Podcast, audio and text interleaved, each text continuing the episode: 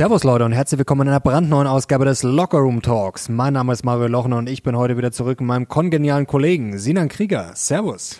LO steht für Lochner, KR steht Mach für Krieger weiter.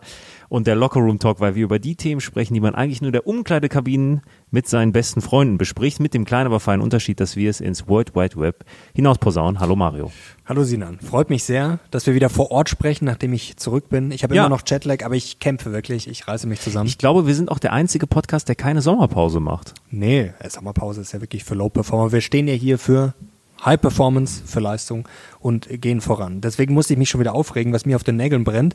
Äh, Wer es letzte Woche gesehen hat, oder? Nee, ist das schon zwei Wochen her? Nee, Was eine denn? Woche. Ich weiß es gar nicht. Ja, unser Talk, wo ich in, äh, als ich noch in Chicago war, ist egal. Auf jeden Fall vor kurzem, als ich in Chicago war, haben wir ja einen Talk gemacht, quasi einen transatlantischen. Übrigens, Leute, wenn ihr den Talk feiert, gerne Daumen hoch, dann werden wir, wenn das 50.000 Daumen gibt, dann werden wir das Format bald so ausbauen. Das werden wir sowieso machen, aber es freut uns natürlich sehr, Sonst, wenn ihr das sonst, sonst werden wir einfach aufhören. Sonst werden wir einfach aufhören. Okay, also 50.000 Likes, nee, Spaß beiseite. Wir freuen uns natürlich sehr, wenn ihr das feiert. Und jetzt wollte ich eigentlich sagen, da hatte ich mich ja darüber aufgeregt, dass bei uns äh, immer so klein diskutiert wird, ja, wo wird jetzt hier ein Toilettenhäuschen oder eine Ökotoilette in, in Berlin und in anderen Ländern wird über die groß, äh, großen Fragen diskutiert. Und was sehe ich, als ich hier zum ersten Mal zum äh, Studio fahre, wieder zurück in München, fahre ich da und dann, ähm, was wird da gebaut in München? Jetzt rate mal. Ein Klo.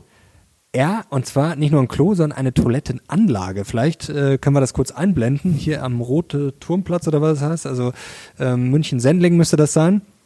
Da habe ich mir gedacht, wow, eine riesen Baustelle. Und das ist ja schön und gut. Jetzt würde ich gar nicht sagen, dass das da nicht gebaut werden soll. Aber da merkt man schon teilweise oder man fragt sich, ist das jetzt die Toilettenanlage hier, br- bringt uns die richtig nach vorne?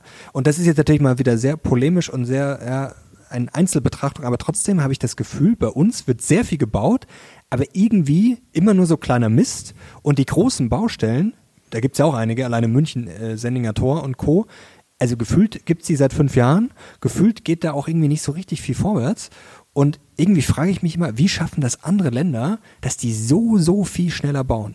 Ich habe mich da mal nur ganz, ganz bisschen eingelesen, nur fünf Minuten. Jetzt, es gibt viele Leute, die, äh, die wissen da viel besser Bescheid, aber das hatte, äh, den, genau den gleichen Gedanken hatte ich, als ich mit Tim durch die Schweiz gefahren bin.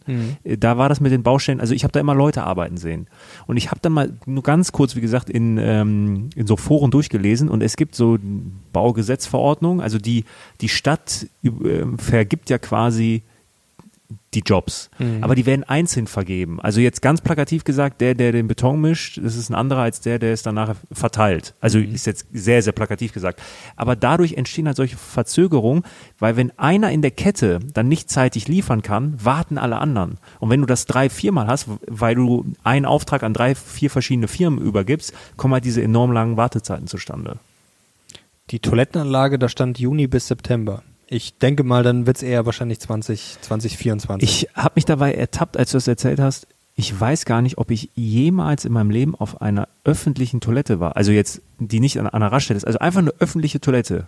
Also du meinst so im öffentlichen Ja, Raum, so ich- eine Toilettenanlage. Ich- nee, ich glaube auch nicht. Ich glaube, ich war, also als Kind vielleicht mal, aber. ja, das meine ich. Also das ist ja schön und gut, aber ja, also lassen wir das gut Ja. sein. Was mich auch noch, äh, was ich auch noch sehr amüsant fand, ist die Debatte rund ums Ehegattensplitting, weil man da auch mal wieder sieht, sehr schön, wie absurd solche Debatten eigentlich sind. Also erstens verstößt das im Zweifel eh dann gegen äh, ja, Grundgesetz und Co. Also sowieso schwer umzusetzen. Und zweitens, das Lustige ist ja auch, das hat ja die SPD vorgeschlagen, Herr Klingbeil, glaube ich, war es, dass es dann unterm Strich auch gar nicht unbedingt die Reichen treffen würde, weil die zahlen dann ja sowieso den Spitzensteuersatz, sondern würde es eigentlich sogar eher wieder die Klientel äh, der SPD treffen. Also teilweise, wir haben momentan schon äh, amüsante Diskussionen. Das habe ich ja ganz vergessen. Und heute wollen wir auch diskutieren, und zwar über eure Ideen, die wir, äh, ja, vor kurzem haben wir unsere diskutiert und da kam so viel Input, das hätte ich auch am Anfang sagen können. So, aber jetzt habe ich es nachgeholt und da werden wir heute drüber sprechen, weil wir wollen ja ein bisschen mehr erreichen als äh, schöne Toilettenanlagen. Jetzt die Frage, was brennt dir denn auf den Nägeln? dass wir einen ganz, ganz tollen Sponsor haben. Und zwar sponsert AG1 nicht nur dieses Video, sondern hilft mir auch dabei, wieder richtig in Form zu kommen. Ich muss nur einmal pro Tag einen Messlöffel dieses Pulvers in Wasser auflösen. Geht super einfach. Am liebsten nehme ich AG1 morgens vor dem Laufen gehen und es hilft mir dabei, besser zu performen. Denn AG1 unterstützt den Energiestoffwechsel, damit die Energie da ankommt, wo ich sie brauche. AG1 ist einfach eine praktische Morgenroutine und ergänzt meine Ernährung, denn ich bekomme schnell wichtige Mikronährstoffe in höchster Qualität und das alles auf Grundlage neuester wissenschaftlicher Erkenntnisse. Bist du neugierig geworden, dann kannst du jetzt mit deiner AG1-Routine starten, indem du surfst auf drinkag1.com slash Mario Lochner. Die monatliche Mitgliedschaft ist jederzeit kündbar und du hast sogar eine 90-Tage-Geld-Zurückgarantie. Und du kannst dir jetzt mit einer Bestellung einen kostenlosen Jahresvorrat an Vitamin D3 und K2 sichern und dazu fünf Travel Packs für unterwegs. Neukunden erhalten zudem das Welcome Kit mit Aufbewahrungsdose und einem Shaker dazu. Den Link dazu findest du natürlich nochmal unten in der Videobeschreibung und im angepinnten Kommentar. Da machen wir weiter im Text. Bevor wir zu den Ideen kommen, weißt du, was ich auch neulich noch amüsant fand, da gab es irgendeinen Artikel nach dem Motto, Hunderttausende, Zehntausende Jugendliche in Deutschland machen gar nichts. Ich weiß auch nicht, ob du das gesehen hast. Und das finde ich auch irgendwie lustig teilweise bei uns diese, also wir stehen ja auch für Leistung und Gas geben, aber trotzdem immer diese Empörung nach dem Motto, oh, es gibt Jugendliche, die, die arbeiten gerade nichts, die machen irgendwie, die reisen mal äh, durch die Gegend, weiß ich nicht, nach dem Abitur oder wie auch immer, oder nehmen sich vielleicht vorm Studium ein bisschen Zeit und ja, bilden sich ein bisschen, schauen sich Sachen an und dann gleich der Aufschrei, was, um Gottes Willen, es gibt Zehntausende oder ein paar hunderttausend Jugendliche in Deutschland, die machen gerade nichts. Wo, wo soll das nur hinführen? Und das finde ich teilweise auch irgendwie so lustig und da kommen wir gleich äh, auch zum interessanten Vorschlag, diese irgendwie Besessenheit von Arbeit. Mhm. Aber man fragt sich gar nicht so, ja, was kommt dabei raus? Und es ist vielleicht sogar sinnvoller, wenn sich ein Jugendlicher vielleicht nochmal ein bisschen Zeit nimmt, bevor er irgendeinen Schwachsinn studiert und dann dreimal das Studium wechselt. Also wir müssen, glaube ich, mehr über so Produktivität, so wie du. Ja, nee, ähm, ist, ist voll der wichtige Punkt. Also äh, in der Nachbetrachtung hätte ich mir das gewünscht, dass ich mir mehr Zeit genommen hätte nach meinem Abitur. Weil dann hätte ich mir das Jurastudium äh, sparen können. Diese zwei, drei Wochen, die ich da abgeleistet habe. Ja, und das, das Zeitnehmen, glaube ich, ist generell wichtig. Gerade die Jugendlichen heute, die sind ja so unter Druck auch, die wachsen ja schon mit Social Media auf und Co. Also ich glaube, das ist gut, wenn man sich da vielleicht mal Zeit nimmt für sich, wenn man mal sich die Welt anguckt. Und ich glaube auch nicht, dass ein Jugendlicher dümmer wird oder äh, ihm das schadet, wenn er vielleicht ein bisschen was von der Welt sieht, sich ein bisschen bildet und äh, vielleicht dann, wie gesagt, dann eher seinen Weg findet, Zeit, bevor er 100 Umwege nehmen muss. Zeit nehmen heißt ja auch nicht faul zu sein. Nee, überhaupt nicht. Also ich kann ja meine, meine, meine Freizeit so oder so nutzen. Und gerade so, wenn man dann das große Kapitel Schule abgeschlossen hat, erstmal zu schauen, und darüber hatten wir auch mal gesprochen, wofür ich plädiert habe, äh, für ein verpflichtendes praktisches Jahr. Ich weiß, du bist eher kritischer, aber ich glaube, dass auch so ein Jahr, ich meine, so ein Jahr kann ja auch gesplittet sein, dass ich in drei unterschiedlichen Bereichen mal reinschnuppern muss, zum Beispiel, glaube ich, ähm, kann helfen, bevor man dann sofort äh, den akademischen Weg einschlägt. Ich bin da bei dir, dass das, glaube ich, keinem schadet, aber trotzdem, also mich ekelt so ein Zwang einfach ja, irgendwie weiß. an. Ja. Das ist vielleicht auch eine sehr egoistische Einstellung, aber äh, also ich, nein, ich kann das nicht unterstützen. Aber ich unterstütze das, wenn sich jemand selber die Zeit nimmt. Also da bin ich äh, voll dabei. Das finde ich dann irgendwie auch äh, nach dem Motto, oh ja, früher hat es das nicht gegeben und was machen die Jugendlichen alle? Und ja, das, das finde ich auch wirklich äh, so ein bisschen schwierig. Also wie gesagt, diese Besessenheit von, also beschäftigt sein heißt ja nicht produktiv sein. Also ja, das ist auch ein wichtiger Punkt. Ja, was ist denn ein Vorschlag, der ja, dir gefällt? Ja, äh, passt ganz gut rein zum Thema früher war alles besser. Äh, das vielleicht nicht, aber früher gab es auf jeden Fall weniger Gesetze. Und da kam ein ganz, ganz spannender Kommentar von dem lieben Goldhai. Cooler Name. Äh, Er sagt selber schräge Idee und das finde ich ja mal super, ne? Also schräge Ideen, das ist ja genau das, Darum was, geht's ja, ja. das was wir wollen. Wir, wir, wir haben ja auch gesagt, bitte eure mutigsten Ideen, also die die wenigsten eurer Mitmenschen teilen, weil das sind ja die Ideen, die nachher die Welt verändern oder über die wir jetzt äh, Oder die sprechen sehr können. gefährlich sind. Oder die sehr gefährlich sind. Nein, also das muss ich auch mal sagen. Ich würde mal sagen, 95 Prozent der Kommentare, die Ideen, die waren echt super. Es kam, äh, also richtiger Mist kam eigentlich gar Nee. keiner, oder? Also es war echt gut. Also schräge Idee vom lieben Goldhai. Ähm, ich lese einfach mal vor. Sämtliche Gesetze abschaffen. Alles auf Null zurücksetzen.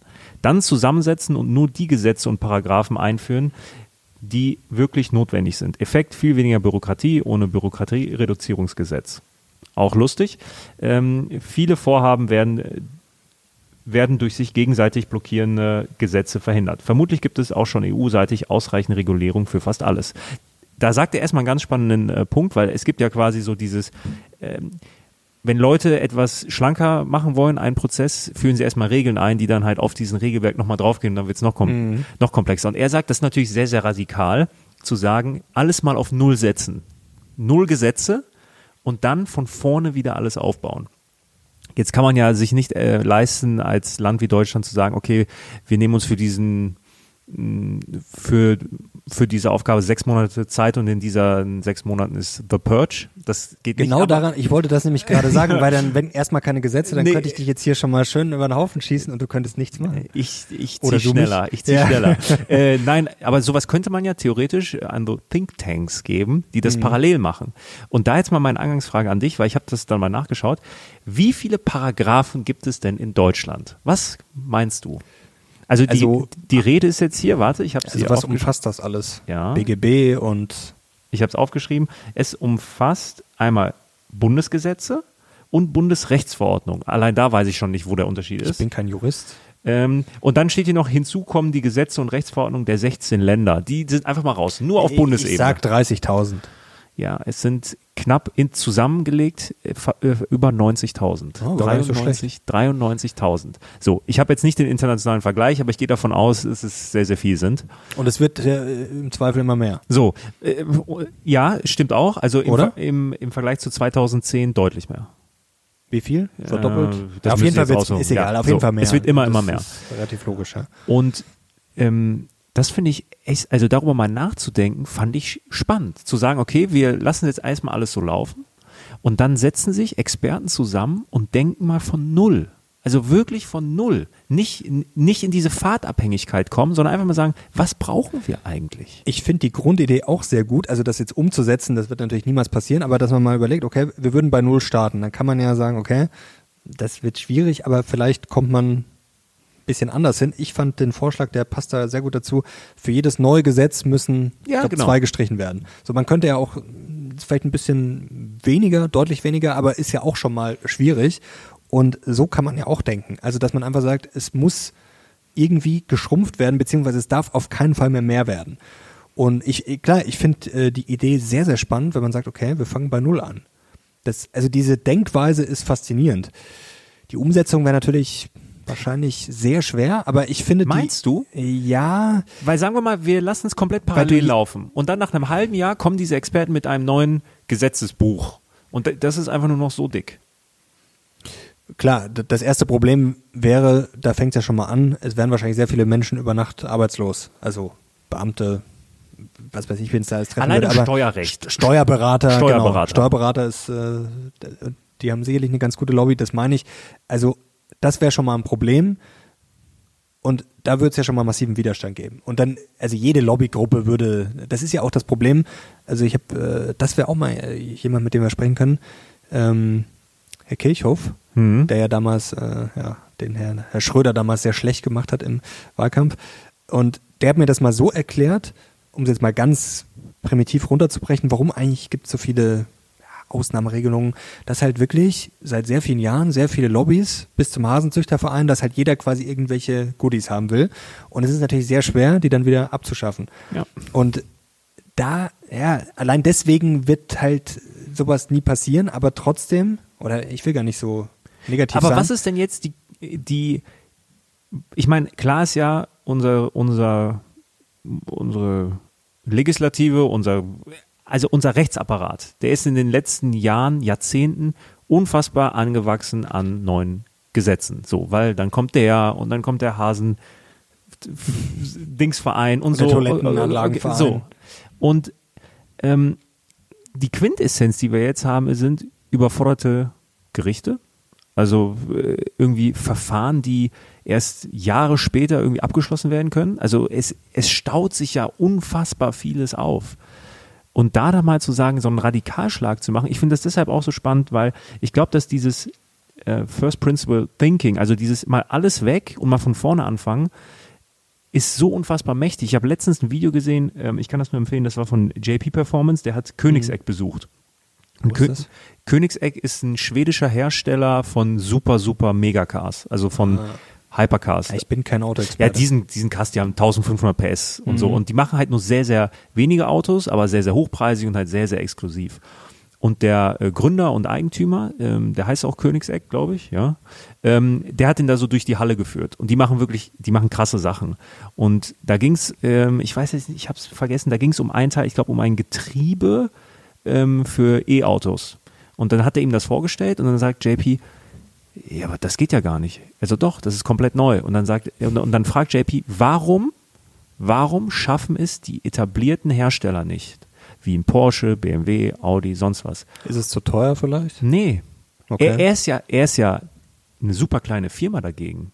So, was. Ja, super klein, aber dann verkaufe ich halt vielleicht teurer. Das ist immer die Frage, kann ich das für Massenproduktion machen? Nee, Aber das, was er sagt, ist, die haben eine Historie, Hm. auf die die Technologie aufgebaut ist.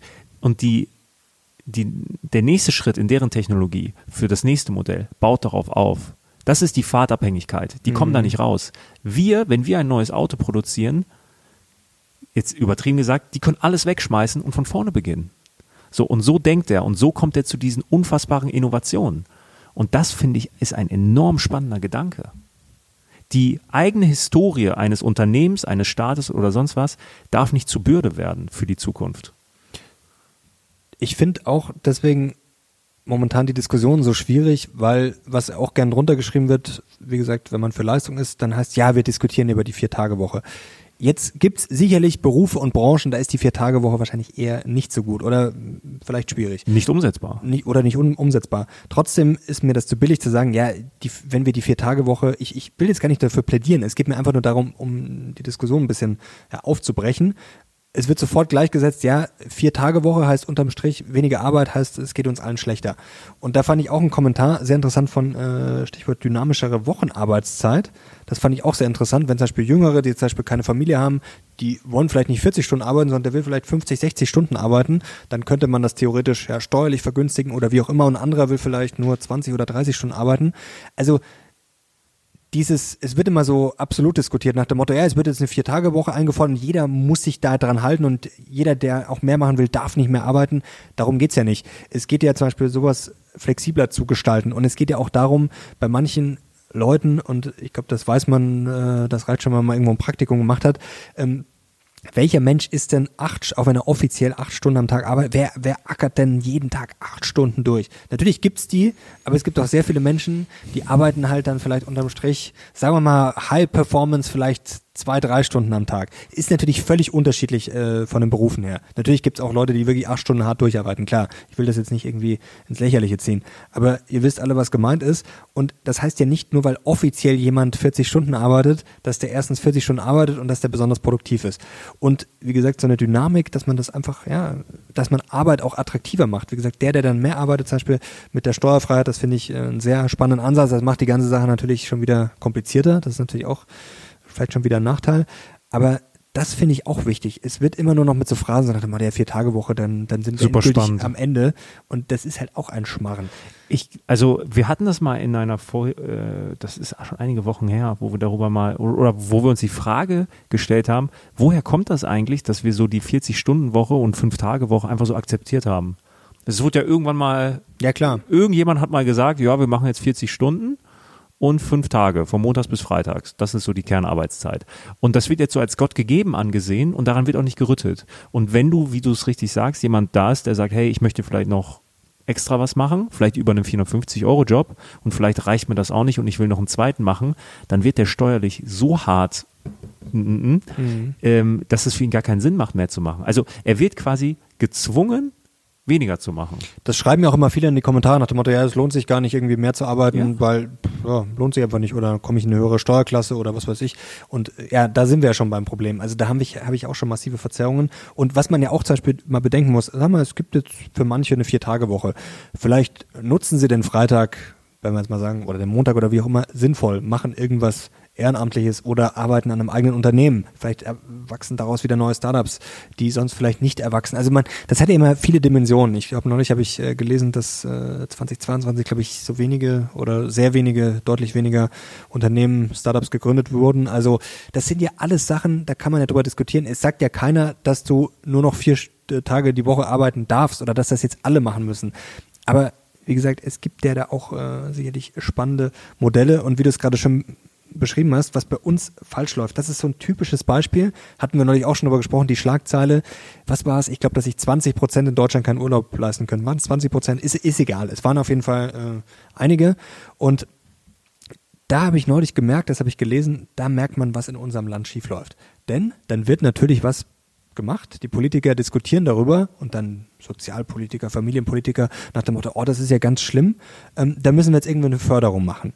Und das ist ja wirklich der Gipfel der Lächerlichkeit. Also der Staat führt sich erstmal auf, wie so eine Gouvernante und nach dem Motto erstmal so, ja hier du, dass du mir nicht zu viel hast. Das nehmen wir dir erstmal ab. Und dann nach dem Motto, oh, jetzt gibt's ja doch einen armer Schlucker. Und dann kriegst du hier nochmal, kriegst du ein Zuckerle jetzt äh, hier vom, von, von, also ich nehme ihm das erst weg. TUI-Gutscheine. Ja, ich nehme ihm das erst weg und dann spiele ich mich quasi noch Ja, als, ja. als, als Gönner auf und das natürlich noch bürokratisch aufgebläht und dann muss ich als muss ich quasi noch auf die Knie sagen, oh, bitte bitte gib mir was. Das ist doch alles lächerlich. Also da sieht man ja schon, wo der Hase, Hase da im Pfeffer liegt und das finde ich einfach ja, grob falsch. Also ich brauche doch den Leuten nicht erst was wegnehmen, um sie dann wieder zu fördern. Das ist doch das ist doch krank. Ja, ja, guter Punkt, guter Punkt. Und äh, es kam neulich die Frage, dieses steuerfrei bis drei, was das jetzt ausmachen würde, wenn man bis äh, 3000 Euro keine Steuern zahlen müsste. Das ist natürlich mal komplizierter. Jetzt nehmen wir mal ähm, Single, Steuerklasse 1 in Bayern, dann sind das ungefähr 337 Euro, die man Steuern zahlt. Ja. Und das fand ich auch sehr lustig. Wir haben ja, glaube ich, auf äh, auch ein paar Shorts und so davon immer dann auf Instagram und TikTok. Und da ging es ja ums äh, BGE bei unseren Ideen. Und dann habe ich ja gesprochen von 980 Milliarden Sozialstaat. Und das Problem bei unseren Diskussionen ist ja schon, dass die meisten Leute dann irgendwie gar nicht wissen, was eigentlich Steuern sind, was Sozialabgaben sind. Da heißt dann, ja, das, das kann ja gar nicht sein, so hoch ist ja das äh, Steueraufkommen gar nicht. Oder neulich bei LinkedIn hat einer geschrieben, ähm, ja, in Deutschland ist halt alles äh, viel besser, weil da kann man ja kostenlos zum Arzt, wenn man sagt, ja, weniger Steuern. Also teilweise ist es natürlich schwer, mit Leuten zu diskutieren, die dann denken, ja, dass Sachen aus Steuern finanziert werden, die ja, nicht aus Steuern finanziert werden. Und es gibt ja auch nicht nur die Einkommensteuer, es gibt sehr viele Steuern. Also das ist dann auch immer so, also das meine ich, es wird halt teilweise jede Diskussion schon erstickt, weil die Leute halt einfach nicht mal, nicht mal wissen, worüber man äh, Wobei man sagen muss, solche Shorts, ich meine, wir sind schuldig, weil wir sie auch veröffentlichen, sind natürlich gefährlich, weil sie so eine Diskussion, wir diskutieren hier eine Stunde, anderthalb, und dann wird ein Fragment rausgenommen und dass man da dann vielleicht Kontexte manchmal nicht ganz versteht. Nee, gut, aber wenn ich denke, dass der deutsche Sozialstaat nur aus Steuern finanziert wird, dann ist es halt meine eigene Schuld und nicht äh, aus dem Kontext gerissen. Und ich will Nagel in die Wand bohren. Ja, das war auch der, der Klassiker. Ja. So, berausche mich mal mit dem nächsten. Ja, ja, ich habe ich hab was Gutes. Das ist ein bisschen was anderes. Ich glaube, es ist ganz gut, wenn wir ein bisschen switchen. Ähm, und zwar kommt die- diese Idee von Ronald Rendite. Idee, Ausrufezeichen. Ähm, produktbezogene Margenoffenlegungspflicht. Mal was ganz anderes. Den habe ich gar nicht gelesen. Ja, doch. Er sagt, äh, so wie auf Produkten Nährwerte oder Inhaltsstoffe angegeben werden müssen, sollte es auch eine Offenlegungspflicht für die eingefahrenen Margen für das jeweilige Produkt geben, damit der Verbraucher im direkten Vergleich mit Konkurrenzprodukten eine Einschätzung darüber treffen kann, bla bla bla, wie viel das Produkt. Du hast es, glaube ich, verstanden. Das finde ich aber spontan nicht so gut. Ja, ich habe, ähm, es gab mal, schon länger her. Sozialismus mal, ist das. Ja, es gab mal ein Unternehmen, ja, warte. Es, es gab mal eine Fashion-Firma, ich glaube, das war so ein Berliner Startup oder so. Das ist aber schon länger her. Boah, wann habe ich das gesehen? 2017 oder so? 2018? Ich weiß noch nicht mehr, wie es äh, hieß, die das gemacht haben. Die, haben, die hatten auch so eine Werbeanzeige und da stand dann, also das, da war da das T-Shirt abgebildet und dann stand da drauf, Produktionskosten, Näheren.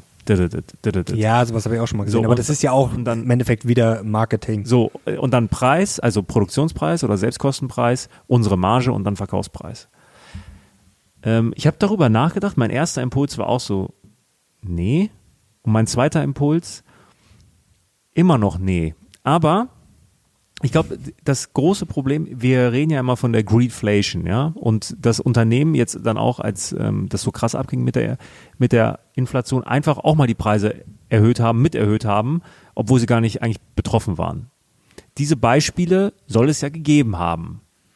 Gibt's immer irgendwo, So. aber auch nicht auf breiter Front. Also die hatten Nein. ja auch viele natürlich mehr, mehr Ich Kosten. glaube, das große Problem an, ich finde die Idee trotzdem spannend, deshalb wollte ich sie auch mitbringen. Was da, was oftmals ähm, dann, glaube ich, zu kurz kommt, ist der Wert einer Marke. Natürlich. Ich meine, du hast ja hier was Schönes liegen, wenn du Ja. das vorgerechnet hättest, was ein iPhone kostet. Also ich glaube, wenn man das sehen würde, Ja. man weiß es ja, dass man dafür viel zu viel bezahlt, aber trotzdem, wenn man das jetzt so alles, wenn das hier so draufstehen würde, dann wird es einem, glaube ich, schon sehr, sehr schwer fallen, das Ding zu kaufen. Ja, wenn hier so 3,50 Euro steht und dann ich. Äh, aber trotzdem ist das ja, ja gut, es ist schwer, aber ich finde es schon irgendwie. Bist du ein Markenmensch? Teilweise. Also zum Beispiel bei Klamotten jetzt eher nicht. Ich mache mir jetzt auch, also ich bin zum Beispiel auch kein so Autofan oder so. Also ich hätte jetzt schon Favoriten, wenn ich mir jetzt ein Auto kaufen würde. Aber gut, jetzt zum Beispiel bei Apple, ich bin schon Apple-Fan, weil ich mag es einfach gerne. Das ist dann aber eher so ein Gefühl, aber das, ich mag die Optik, ich, es funktioniert aber auch gut. Das muss ich auch sagen. Wenn jetzt das nicht funktionieren würde, ich habe halt damit sehr gute Erfahrungen gemacht, wie zum Beispiel auch mit Airbnb, da habe ich auch ja. eigentlich nur gute Erfahrungen gemacht.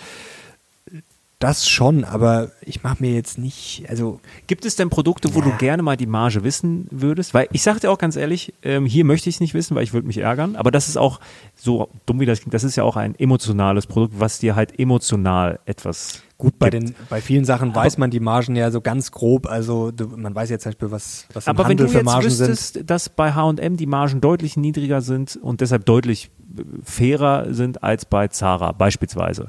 Na gut, aber ist es fairer, weil ich kann jetzt auch sagen, wenn die Marge richtig niedrig ist, dann wird in der Herstellung gespart, dann werden da wieder die Leute irgendwo schlecht bezahlt. Also es heißt ja nicht, ja. weil die, also es kann ja sogar andersrum sein. Es kann ja sogar sein, wenn ich ja, mir eine richtig fette Marge rauslasse, es zahlen die Leute ja freiwillig, aber das kann ja auch wiederum heißen, muss nicht so sein, aber das ist ja sehr schwierig. Also es das heißt ja nicht kleine Marge, alles ist gut. Also es kann ja sogar sein, kleine Marge ist so auf Kante genäht, dass zwar der Verbraucher dann natürlich kauft, aber alle drumrum die Deppen mhm. sind. Mhm. Also ja. ich bin kein, also ich finde die Idee spannend, mal drüber nachzudenken, aber nee.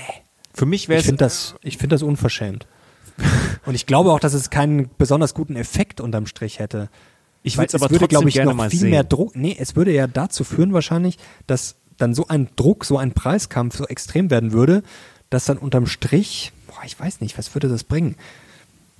Also ich weiß nicht, ob das die Welt besser machen würde, weil wie gesagt, es kann ja jeder freiwillig, es wird ja keiner gezwungen, ein iPhone zu kaufen. Also ich halte davon gar nichts.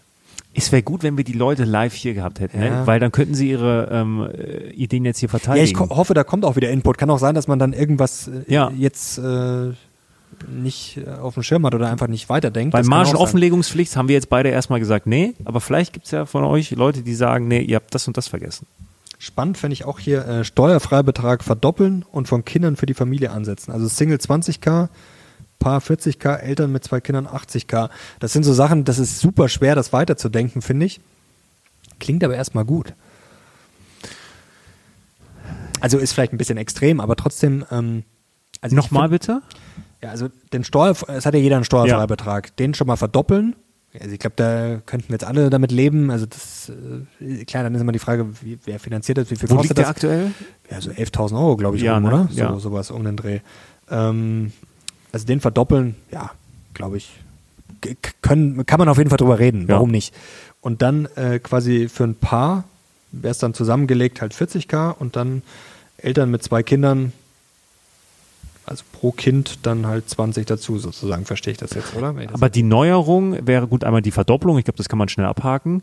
Ähm, wenn ich jetzt, also wenn ich mit meiner Freundin jetzt zusammen bin, dann hätten, das ist ja jetzt aktuell wahrscheinlich auch gegeben. Ja, gut, das Ehegattensplitting, aber gut, das wird dann ja. komplizierter verrechnet. Das mit den Kindern ist spannend. Das finde ich mir auch nicht so, so verkehrt. Aber gut, da sind wir natürlich wieder beim Punkt, wenn man, äh, dann werden Menschen mit ohne Kinder diskriminiert.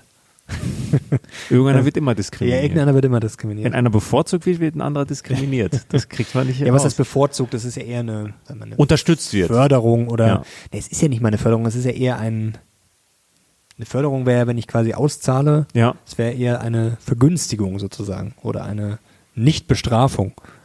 Ja. Den habe ich nicht gesehen, den Kommentar. Ja, alle, glaube ich, das war noch echt verdammt viele. Also danke euch nochmal und wie gesagt, ich hoffe, wir können hier auch wieder heute äh, diskutieren.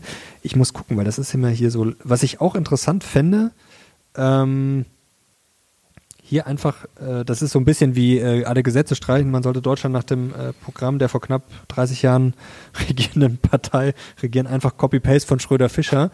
Also das ist jetzt sehr plakativ natürlich mal wieder und da gibt es sicherlich ein paar Sachen, wo man jetzt vielleicht sagen würde, hm, aber grundsätzlich ist das schon amüsant, wenn ich mich daran erinnere, damals der Wahlkampf und so. Also eigentlich sind wir wirklich nicht weitergekommen. Stimmt, ich wollte da, das habe ich vergessen, ich wollte da nämlich noch reinschauen, das mache ich bis zum nächsten Mal, was dann in Wahlprogrammen stand und ich glaube, dass da genau dasselbe drin stand. Also damals war ja auch schon vor 25 Jahren, ja, Windräder und Ding und wahrscheinlich hat sich da in den Wahlprogrammen nicht wirklich viel geändert. Das müsste man mit KI eigentlich relativ leicht rauskriegen ja. können. Ne? So alle Wahlprogramme bis äh, 1950 mal so äh, durch. Ja, mal gucken. und die Frage ist, was, was wurde jetzt seitdem, nach Agenda 2010, was wurde jetzt so krasses seitdem Innovatives beschlossen? Also was hat uns jetzt in den letzten, sagen wir mal, 15 Jahren, sagen wir mal unter Merkel, was wurde da jetzt Revolutionäres gemacht? Außer, dass die Krisen vielleicht teilweise ganz ordentlich gemanagt wurden, klar. Was aus Deutschland kam. Aber so, was, was haben wir jetzt, ja, weiß ich nicht. Also wenn man sich Boah, das, das mal anschaut mit den Direktinvestitionen, das geht ja wirklich stabil nach unten. Also, also das ist jetzt, also da werden jetzt Leute auf, auf die Barrikaden gehen, ja. Aber jetzt mal wertfrei. Das einzig Krasse, was doch aus Deutschland in den letzten Jahren kam, das war doch BioNTech. Das war doch in dieser Phase der Impfstoff wertfrei ja, gemeint. Wurde, Nur, äh, wurde, von, äh, wurde vom Staat natürlich auch gefördert, ja. klar, aber ich meinte jetzt eher so gesetzestechnisch und Co. Also ja, da, da, da, jetzt, da fällt mir nichts Außer ein. der Atomausstieg, der jetzt im Nachhinein auch, äh, sagen wir mal, zumindest diskutabel ist. Aber so jetzt. Das war eigentlich vielleicht so das Meilenstein. Aber Energiewende kurz, und, und Atomausstieg. Lass uns mal kurz produktetechnisch bleiben. Ich meine, bei den Amis in den letzten 20 Jahren allein die ganzen Silicon Valley Sachen, da müssen wir nicht drüber reden. Gut, bei uns wurde ja viel erfunden. Das ist auch mal so die Frage, ja. warum bei uns viel erfunden wird, aber dann warum wir quasi nicht reich damit werden. Oder zumindest ein Unternehmen ja. oder mehrere Unternehmen. Mir fällt echt nur BioNTech ein, die da mal so ein Breakthrough hatten, global gesehen.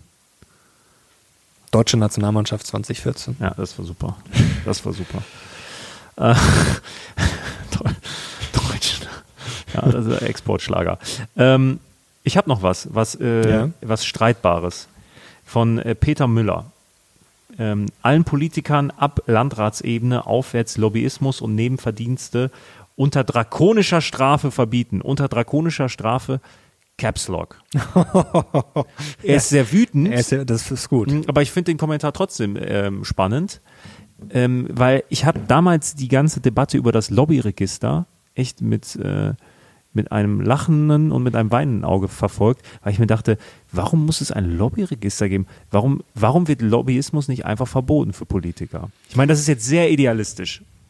Und ja, und gut, die aber, Beeinflussung kannst du ja nie verbieten. Dann wird halt offiziell nicht lobbyiert, dann wird halt äh, im Hinterzimmer oder im, sonst wo. Aber also, es wird ja nicht bestraft.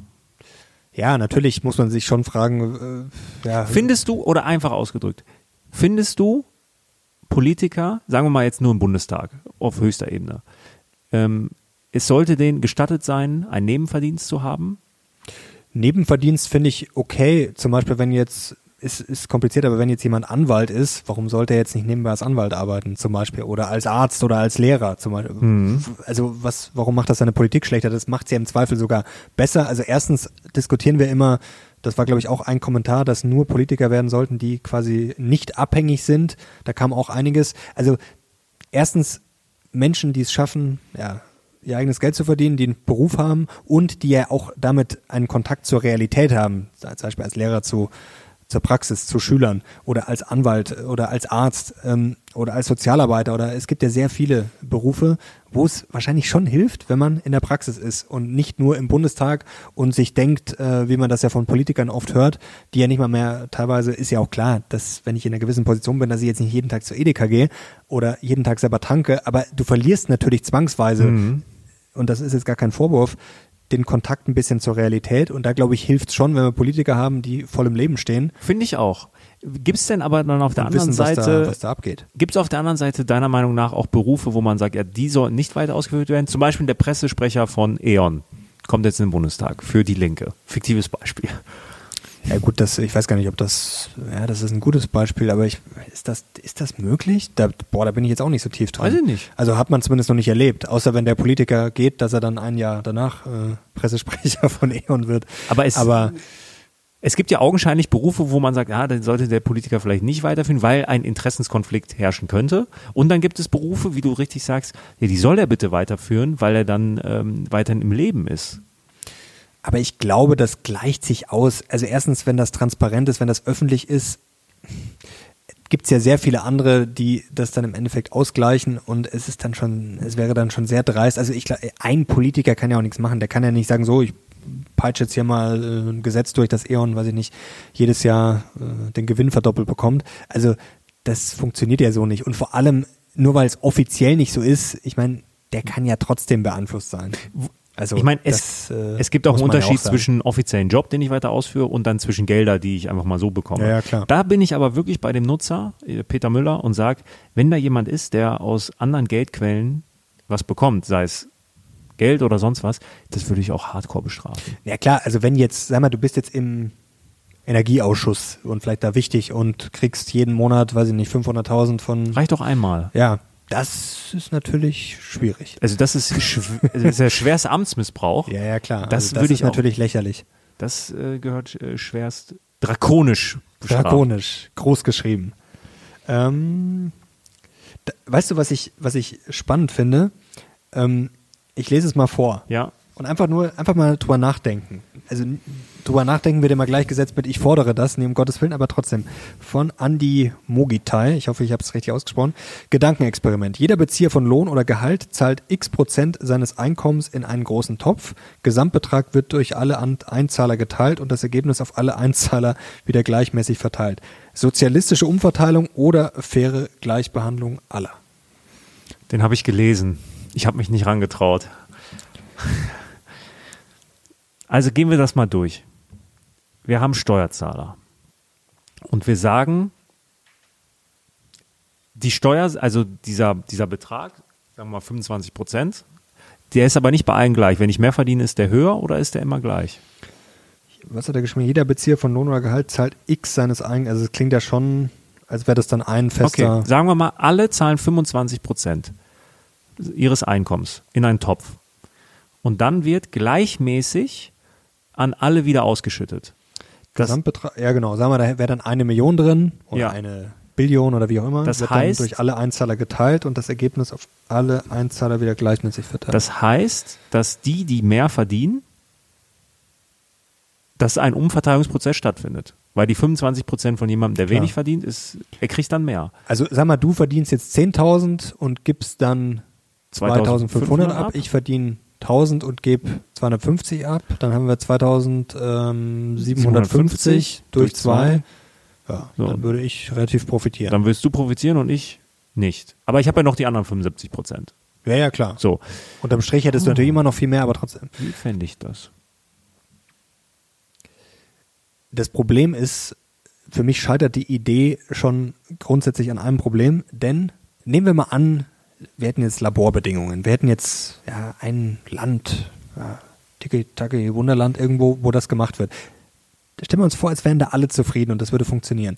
Das Problem ist ja nur, du musst sowas ja immer sehen unter Konkurrenz, Wettbewerb. Und wer würde denn jetzt, sagen wir mal, in Deutschland das machen, wenn es in anderen Ländern nicht so wäre? Also wer würde jetzt sagen, okay, ich verdiene jetzt eine Million. Gut, es, eins muss man sagen, es hängt natürlich noch an diesem X. Das ist natürlich ein Unterschied, wenn es sehr niedrig ist. Ob ein Prozent oder nur, das, das ist natürlich auch nochmal ein Faktor, ob es jetzt 0,5 Prozent, 1 Prozent oder. Das ist, nee, da steht nur X. Also ist es dann mit Steuern noch oben drauf oder so? Ich meine, man muss das Gesamtkonstrukt Klar, sehen. aber es hängt natürlich, also es ist natürlich ein Unterschied, wenn ich jetzt eine Million verdiene, ob ich ähm, 1% abgebe oder ob ich 90% abgebe. Also das wäre natürlich auch nochmal. Aber sag mal, es ist jetzt schon ein erheblicher Betrag. Ich meine, warum sollte das jemand machen, wenn er halt es woanders nicht machen muss? Das ist ja immer das Problem. Und dass das auf einer ganzen Welt eingeführt wird, das ist halt unmöglich. Aber was ich spannend an der Idee finde, ist, das ist ja völlig bürokratiefrei. Relativ, ja. Du brauchst ja, du brauchst da nichts dazwischen. Also das wäre ja nur sinnvoll, wenn ich dann sowas wie Steuern oder ja, zumindest ja, sowas wie eine Einkommensteuer oder so abschaffen würde. Also Logisch. Das, oder, äh, oder drastisch reduzieren oder sonst was. Aber schau mal, du brauchst dafür kaum Beamte. Die 25 Prozent werden abgebucht und dann wird es wieder ausgeschüttet. Und da ist dann ja nicht viel mit Umverteilung und der muss noch das bekommen und je noch Bearbeitungsgebühren. Das ist eigentlich ein relativ schlanker Prozess. Grundsätzlich müsste man das theoretisch mal wirklich mal durchrechnen. Also wie würde sich das auswirken auf jemand, der 20.000 verdient, 200.000, 2 Millionen, 200 Millionen, dass man mal so ein Gefühl dafür bekommt. Das Problem ist ja nur, das ist jetzt natürlich auch sehr eindimensional, weil aus Steuern werden ja nicht nur dann wieder Umverteilungen wie sowas, sondern es werden auch andere Sachen. Also wenn man das jetzt mal getrennt betrachtet, es ist ja im Endeffekt, ist es ja, wenn wir jetzt mal bei der Einkommensteuer sind, ist es ja so ein bisschen was wie eine, wie eine Flat Tax. Jeder zahlt 20 Prozent zum Beispiel. War ja auch bei den Vorschlägen. Bei der Flat Tax ist es halt nur nicht so, dass dann sagt, okay, wir verteilen das alles, was da reinkommt, quasi auf alle wieder um, sondern du zahlst halt Einkommensteuer und das fließt halt in den Steuertopf. Also es ist im Endeffekt wie eine Flat Tax, nur halt quasi so als eigenes Projekt gedacht. Also es ist spannend. Wie gesagt, es hängt sehr viel an diesem X.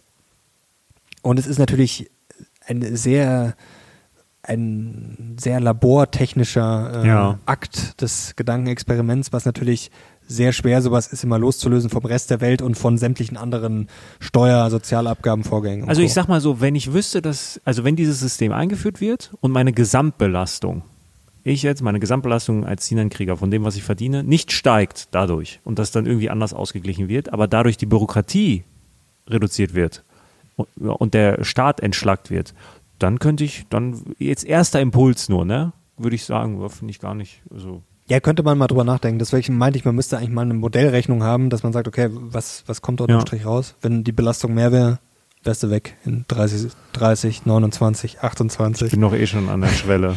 An der Schwelle auszuwandern Ja. in die USA. Nein. Ich bin, ich bin kein äh, Schweiz. Ich bin kein, ja, ja, definitiv. Ich bin kein äh, USA-Fanboy wie du. Ich bin auch kein Fanboy. Also ich bin dann auch, muss ich sagen, immer wieder, ja, was heißt, ja, kann man schon sagen, ich bin wieder sehr gern hier. Also es ist schon schön hier auch. Es gibt schon sehr viele Sachen, die besser sind. Oder anders sind, so kann man es vielleicht auch sagen. Aber Also ich Ja. muss sagen, jedes Mal, wenn ich in der Schweiz bin, bin ich ganz fasziniert von dem Land. Ich finde das ganz ich finde die. Schweiz auch gut. Ich finde die, also die Leute sind irgendwie, es kommt drauf stark darauf an, wo du bist, ne? Aber gerade so im Süden, ah, die Leute sind so entspannt.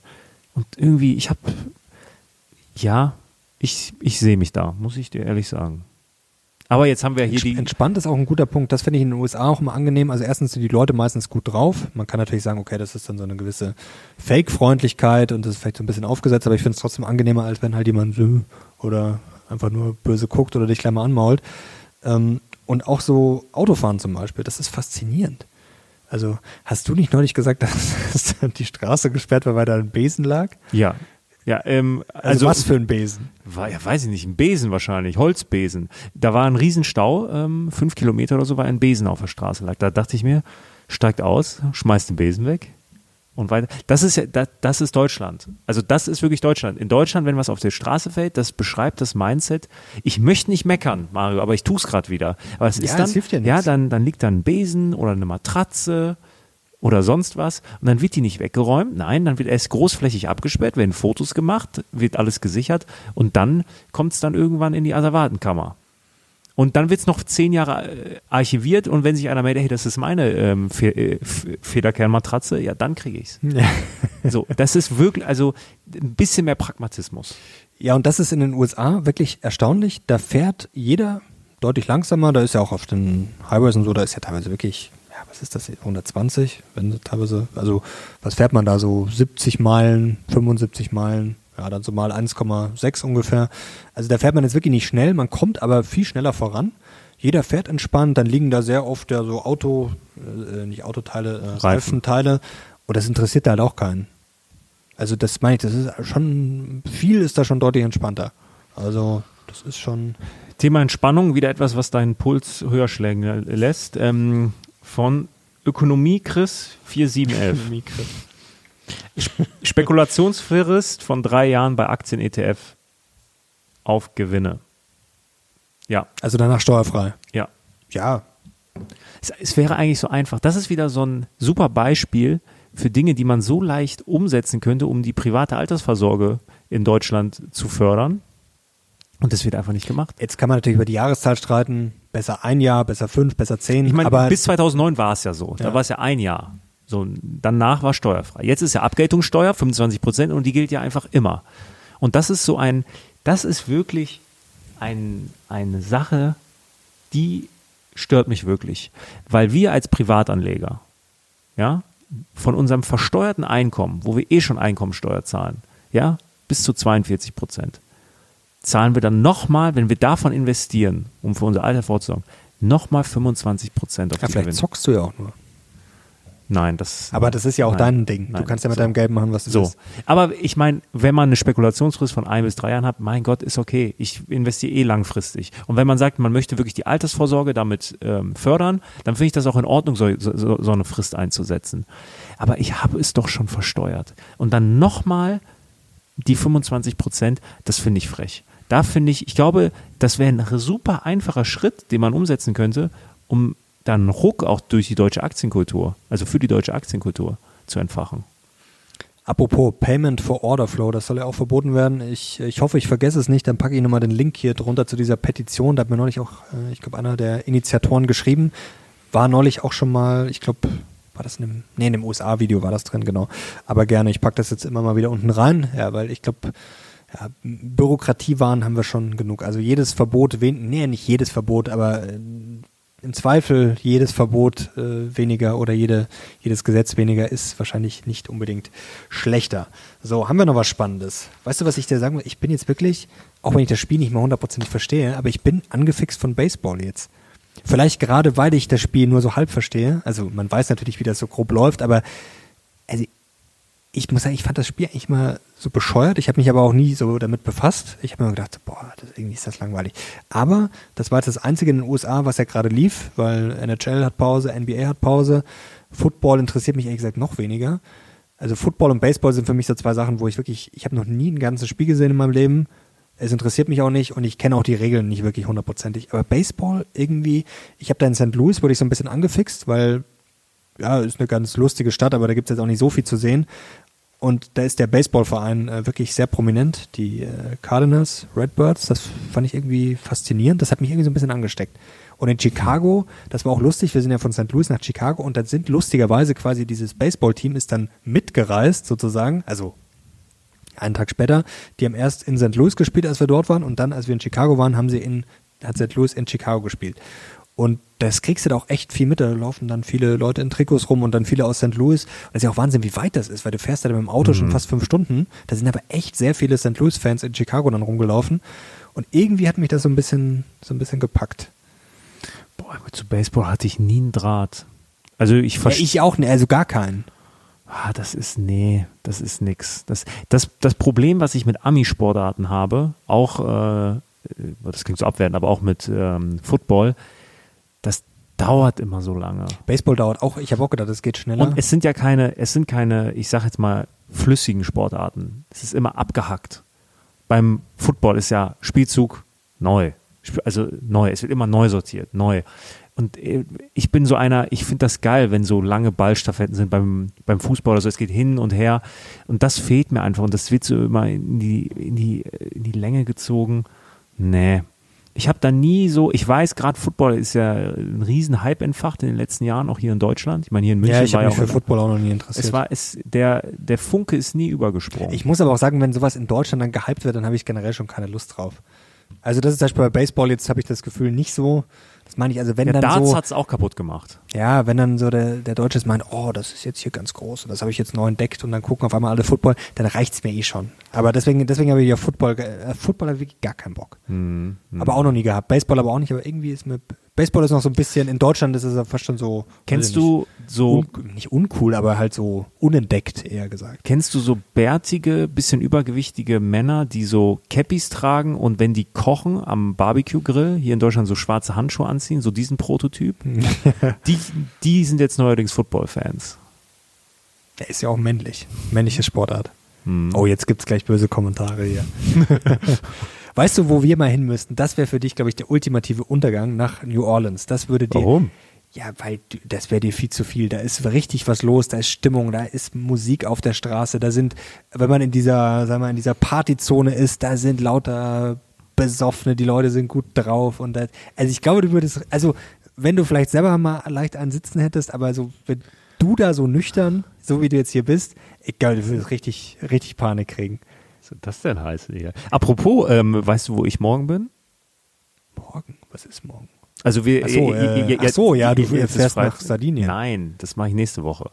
Also jetzt ist gerade Freitag, der Oder morgen? bist. 28. Ja, morgen ich nicht. ähm, auf die Zugspitze, zweiter Versuch. Boah, schon ernsthaft? Und, und weißt du, was die Sache ist? Vorgestern war, Es- Neusch war plötzlich Neuschnee. Und regnet es nicht morgen? Ja. Es ist, Wie kann man so blöd sein? Ey, das ist unglaublich. Irgendwie, jemand will nicht, dass ich da hochkomme. Ja, du könntest es, und du machst es aber trotzdem. Ich gehe diesmal hoch, ist mir egal. ja, viel Vergnügen. Dann mache ich das ab sofort. Tim, hast du Zeit nächste Woche, dann machen wir das hier. Also, das ist wirklich. Ich habe eh nichts äh, Ja, so Gutes beizutragen. Nein, ich muss das schaffen. ja, mir ist das egal. Also, ich habe auch kein Mitleid, wenn du dann. Ich wenn möchte, du, ich, ich, stirbst. ich möchte das heute abschließen hier. mit, mit der Zugspitze. Nein, Ach so, mit einem Vorschlag. nein. Hast du noch Vorschläge?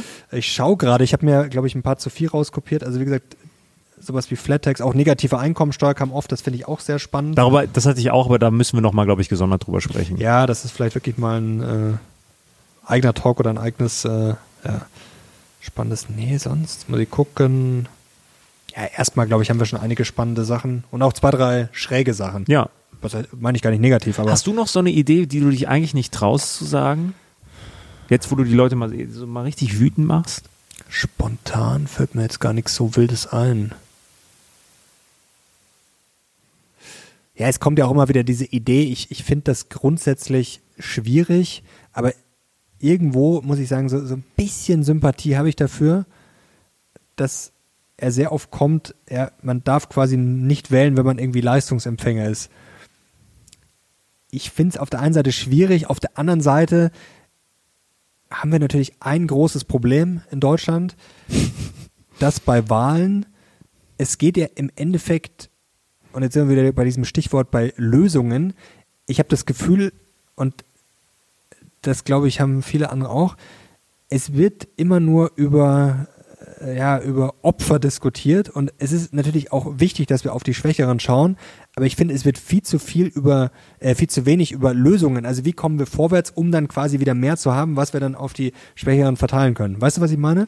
Also das klingt dann Ja. immer so böse, wenn man das sagt. Äh, Zum Beispiel, wir haben auch ein Riesenproblem mit den Rentnern. Und jetzt will ich nicht hören, dass ich schlecht über Rentner rede. Wir haben nur ein Problem, wir haben ja immer mehr davon. Und es geht mir jetzt gar nicht darum, in erster Linie, ja, dass die Rente nicht erhöht wird, das meine ich jetzt gar nicht. Aber man hat dann immer diese Diskussion, oh, unsere armen Rentner. Und das ist ja auch gut und schön. Das Problem ist aber, wir können ja ein Land nicht darauf aufbauen, was eh schon ein Demografieproblem hat, dass Wahlkämpfe nur darauf aufgebaut sind, wer jetzt ähm, weiß nicht, am meisten Sozialhilfe bekommt. Also eigentlich, dass wir ständig nur darüber reden, was kriegen die Leute, die nichts arbeiten und nicht was kriegen erstmal die, die den Laden halt jetzt am Laufen halten. Die anderen haben ihn natürlich früher am Laufen gehalten. Das ist natürlich ganz, ganz wichtig. Aber trotzdem wird mir zu viel über ja, dann immer Verteilung und nicht, wie gesagt, der Kuchen ist da und es wird nur darüber diskutiert, wie, wie, wie zerschneiden wir den Kuchen jetzt noch? Jetzt haben wir noch ein Stück, anstatt mal zu sagen, okay, wie backen wir vielleicht einen zweiten? Wie kriegen wir den Kuchen größer? Und dann, wenn es dann richtig läuft, dann können wir richtig verteilen. Und das finde ich teilweise schon schwierig. Also, dass man das Gefühl hat, die Politiker sind ja teilweise fast schon Geisel. Ähm, ja, von, äh, jetzt haben wir vorher über die Lobbys gesprochen, die sind natürlich auch ein Problem. Dann hier äh, muss ich die Rente natürlich erhöhen, dann hier muss ich die Sozialhilfe, weil sonst überholt mich der andere wieder und sagt, ja, hier äh, gibt's natürlich bei uns gibt's mehr. Du grinst so. Ja, Moment. Du sagst, kein Wahlrecht für Bürgergeldempfänger. Das sage ich nicht. Ich, hab, ich sage nur, dass wir überhaupt nicht, ich will das nicht fordern und ich sage ja auch, ich, das ist sehr schwierig und ich würde es auch auf keinen Fall machen. Oder eine, eine doppelte Stimme für Leistungsträger. Es ist ja auch immer Diskussion, Nein, zum Beispiel ich für dich- Kinder, zum Beispiel für Kinder Ich natürlich. habe dich danach gefragt. Ich finde das gut. Weil, Ja. weil das ist eine Idee. Das ist jetzt nicht meine Lösung. Ich sage nur, ich verstehe ja, das. Problem Ja, und das ja. ist, das sehe ich schon. Und wie gesagt, ein Land, das immer mehr ältere Menschen hat. Und wie gesagt, es geht nicht darum, ältere Menschen zu diskreditieren. Aber wenn ich jetzt zum Beispiel 80 irgendwann bin, habe ich natürlich auch vielleicht noch den Blick hoffentlich für äh, Kinder, Enkel. Mhm. Aber trotzdem weiß ich jetzt nicht, ob ich dann so dafür brenne, dass ich jetzt sage, das Land muss jetzt fit für die Zukunft gemacht werden, sondern da interessiert mich natürlich auch vielleicht eher, ja, was kriege ich jetzt für eine Rente? Das ist ja völlig rational auch. Aber die Frage ist halt, wo sind da die Risiken für ein Land, das eben ja, immer mehr Ältere und das heißt nicht, dass Ältere äh, zwingend schlechte Entscheidungen treffen, das will ich auch nicht sagen, aber sie haben halt andere Interessen und einen viel kürzeren Zeithorizont. Und das ist natürlich schon auch so ein Problem, aus, sicherlich, und das macht jetzt vielleicht auch so ein Land und eine Volkswirtschaft auch nicht unbedingt dynamischer, beziehungsweise die Parteien und die Politiker haben halt einfach den Mumm nicht, und das verstehe ich auch, dass man halt jetzt sagt, so, wir haben jetzt mal was Wichtigeres zu tun, als ob jetzt die Rente, weiß ich nicht, um so oder so. Das, wobei, das ist eigentlich auch ein Schwachsinn. Ich kann die Rente ja trotzdem erhöhen und dann kann ich mich auch über die, über die anderen Sachen kümmern. Man muss auch nicht immer alles gegenseitig ausspielen. Aber man weiß ja, wie es ist. In der öffentlichen Diskussion wird dann halt immer nur über linke Tasche, rechte Tasche diskutiert, anstatt äh, sich ein paar neue Taschen, ein paar neue Hemden und Jacken zu kaufen. Sagte der weiße Cis-Mann und forderte eine Doppelstimme. Doppelstimme. Ich, für mich fordere ich Ja, äh, dreifach. Millionenstimme. Ja. Alle Stimmen. Es kommt ja immer wieder eigene Partei aufmachen. Ja, ich glaube, das eine eigene Partei, das, Oh, bitte nicht. ja, das bringt ja nichts. So, haben wir jetzt hier noch was Spannendes. Ich habe nichts mehr. Weißt du, was ich äh, noch was Schönes zum Abschluss? Ähm, Noch was ich- Schönes. Ich, äh, noch was Schönes. Ich habe, äh, ich glaube, das war ein Twitter-Thread so nach dem Motto, ja, was man mal machen kann, um sich selber besser zu fühlen, aber auch um äh, ja anderen was Gutes zu tun. Und das fand ich interessant zum Thema Gutes tun. Zum Beispiel, du bist jetzt bei so einem Drive-Thru, Mc's oder was, und zahlst einfach so für die, sagst ja, ich zahle noch für die hinter uns. Oder du steckst einfach irgendjemanden, nimmst einen 100-Euro-Schein und steckst das irgendjemandem im Briefkasten. Einfach so. Fand ich irgendwie eine total, äh, fand ich total beeindruckend. Das geht ja gerade voll, ähm, oder das, nee, das ist schon wieder ein bisschen out, aber auf, ähm, auf YouTube so dieses ganze ähm, Wohltuende. Ja, aber das ist ja schon wieder. Ähm, Findest du das Frage, egoistisch? Na, also ich finde es jetzt nicht schlimm, aber trotzdem, es geht ja darum, dass gerade du Menschen, nicht. wenn sie Gutes tun, aber äh, das kommunizieren? Nein, aber da sieht man ja auch schon wieder, das ist ja gut, aber trotzdem ist ja gerade das Schöne, nicht drüber zu reden. Also ich finde das, wie gesagt, nicht verwerflich. Ich finde Ja. das auch immer, das, also mittlerweile ist das ja auch bei uns schon so, dass man, wenn Wann man, hast du das letzte Mal was richtig Gutes getan? Jetzt kannst du sagen, jetzt geht's. Ich werde dich dafür nicht verurteilen, dass du jetzt cheesy bist. Ich überlege gerade. Das ist richtig gut. Ja, gut, also Spenden tue ich sowieso regelmäßig. Ich habe zum Beispiel für die äh, Sea Shepherds auch, die da, äh, die kam, glaube ich, mal in dieser einen Netflix-Doku vor. Wie hieß die mit dem Meer? Da spende ich regelmäßig, Ähm, Kinderhospiz und solche Sachen. Der Also, weiße Hai. Genau, richtig. nee, wie hieß das? Sea- Seaspiracy, glaube ich, hieß das. Megalodon. Mega. Alarm auf Mallorca. Hast du eigentlich Nein, nein, nein, nein, nein. Nicht, Barbie nein, musst du nein, dir angucken. Nein, Das ist auch stopp, das stopp, Richtige stopp. für dich. Ich rede nicht von Spenden. Wann, wann hast du das letzte Mal was Gutes getan?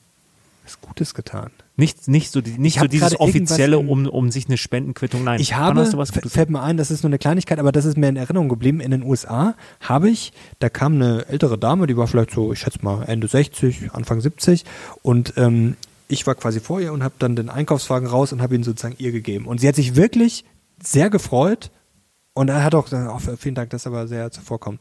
Das war ein schönes Gefühl, oder? Oft, ja, das sind oft so, das ist mir jetzt, sowas sollte ja eigentlich normal sein, dass man sowas, sowas macht man ja auch regelmäßig. Aber das ist mir in Erinnerung geblieben, vor allem, weil sie wirklich so richtig, ähm, ja, richtig gestrahlt und so richtig, sie hat sich so richtig gefreut. Weißt du, nicht so danke, sondern so richtig, so richtig gefreut. Und ich habe mich auch gefreut. Weißt du, sie jetzt auch, quasi, sie hat auch anerkannt, so, sie hat auch gemerkt, boah, das, das ist, Hm. Ich finde das, ähm, weißt du, was ich letztens gemacht habe? Jetzt kann ich auch noch mal. da hast du den Besen aufgehoben, auf der, während der Fahrt hat er den Besen und übers Knie und dann. Nein, ähm, das war bei Müller an der Kasse. Drogerie. Ja. Und vor mir war ein kleiner Junge, weiß ich nicht, aber auf jeden Fall was Südländisches, Syrer, irgendwie sowas. Ähm, weiß nicht, wie alt der war, acht oder so. Konnte kein Deutsch, hatte irgendwie irgendein Getränk, so ein, äh, wie- heißen die, Fasti oder so, diese, Boah, dieser Eistee. ja, Und wahrscheinlich. der hatte ein paar Cent zu wenig. Mhm. Also, so. Und ich war hinter ihm und dann hat die Frau an der Kasse gesagt, nee, und er hat das nicht verstanden, dann wurde er so nervös, wie dann kleine Kinder so sind. Und dann habe ich das bezahlt. Und er hat das dann einfach so genommen. Ich so, take it, take it, okay. Und dann war in Ordnung, aber das war das viel, viel coolere. Hinter mir war eine junge Frau, die hat mir dann so auf die Schulter geklopft und meint so, hey, richtig cool von dir. Das war so ein richtig, so ein wholesome Moment, also wo alle so happy waren. Nur die, nur die Frau an der Kasse hat das nicht so ganz verstanden. Die war sehr wütend. Ja, aber Gesagt, so, jetzt bringen Sie mich hier in Probleme, wie soll ich das? aber das hat, ich weiß nicht, 99 Sehr schön. Cent, aber es war ein schöner Moment. Und nein, ich möchte damit nicht angeben, aber wir haben nee, grad so sowas, mit dem äh, Thema Ich überlege gerade, wo das war. Das war in äh, Mississippi, war das. Nee, das, reicht äh, jetzt. Nee, Nut- reicht. Nutches. Nee, reicht Ähm, jetzt. Ich will jetzt keine guten Helden. Das war auch noch bei dem, äh, bei dem Twitter-Thread ähm, so viel Trinkgeld geben, dass sozusagen, weißt du, dass du so bei einem äh, im Restaurant so, dass diese, boah, Ma- dass Mario- immer dran erinnern. Wann hast du das letzte Mal was richtig Böses gemacht? Wir müssen das jetzt ausgleichen, sonst wird das hier zu cheesy. Ich habe noch nie was Böses gemacht. Nein, nein, sag mal, wann hast du das letzte Mal, wann Böses? hast du so richtig? Oh, Mann, Ich, ich habe ich hab was im Kopf. Was ja, mir, also ich habe sicherlich, aber äh, mir fällt es gerade nicht ein. Was, was, was, was ist böse? Was ist richtig Böses?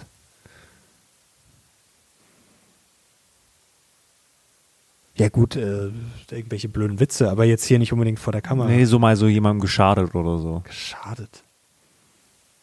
Fällt mir jetzt nichts ein. Ich, ich, Also jetzt nichts, was äh, ich habe vor ein paar Wochen noch was richtig dumm und ich schäme mich dafür. Hast Aber du mir das, geschadet? Nein. Ich war, äh, wir wollten mit Freunden was essen gehen, Hm. abends im Restaurant, wir sind mit Auto hingefahren. Ich, war- ich war der Fahrer, wie immer eigentlich. Und Parkplatzsituation war Katastrophe. Also wirklich, also 20 Minuten bin ich hin und her gefahren und dann irgendwann hatte ich die dann abgesetzt, damit wir nicht zu spät kommen. Wir hatten eine Reservierung, bin dann rumgefahren, hat immer noch 10 Minuten gedauert. Und da war eigentlich ein Parkplatz, der frei war.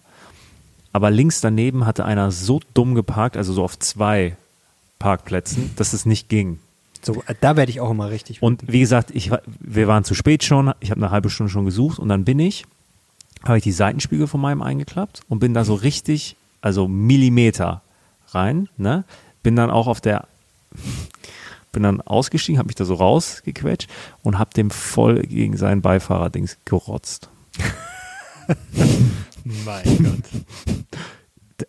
Das Ja. ist ihm aber mal richtig gegeben. Boah, da war ich, ich war so wie, und dann, und dann so eine Sekunde danach, die Pferde sind durchgegangen, eine Sekunde danach dachte ich so, was bist du für ein ekelhafter Mensch? Ja, das stimmt.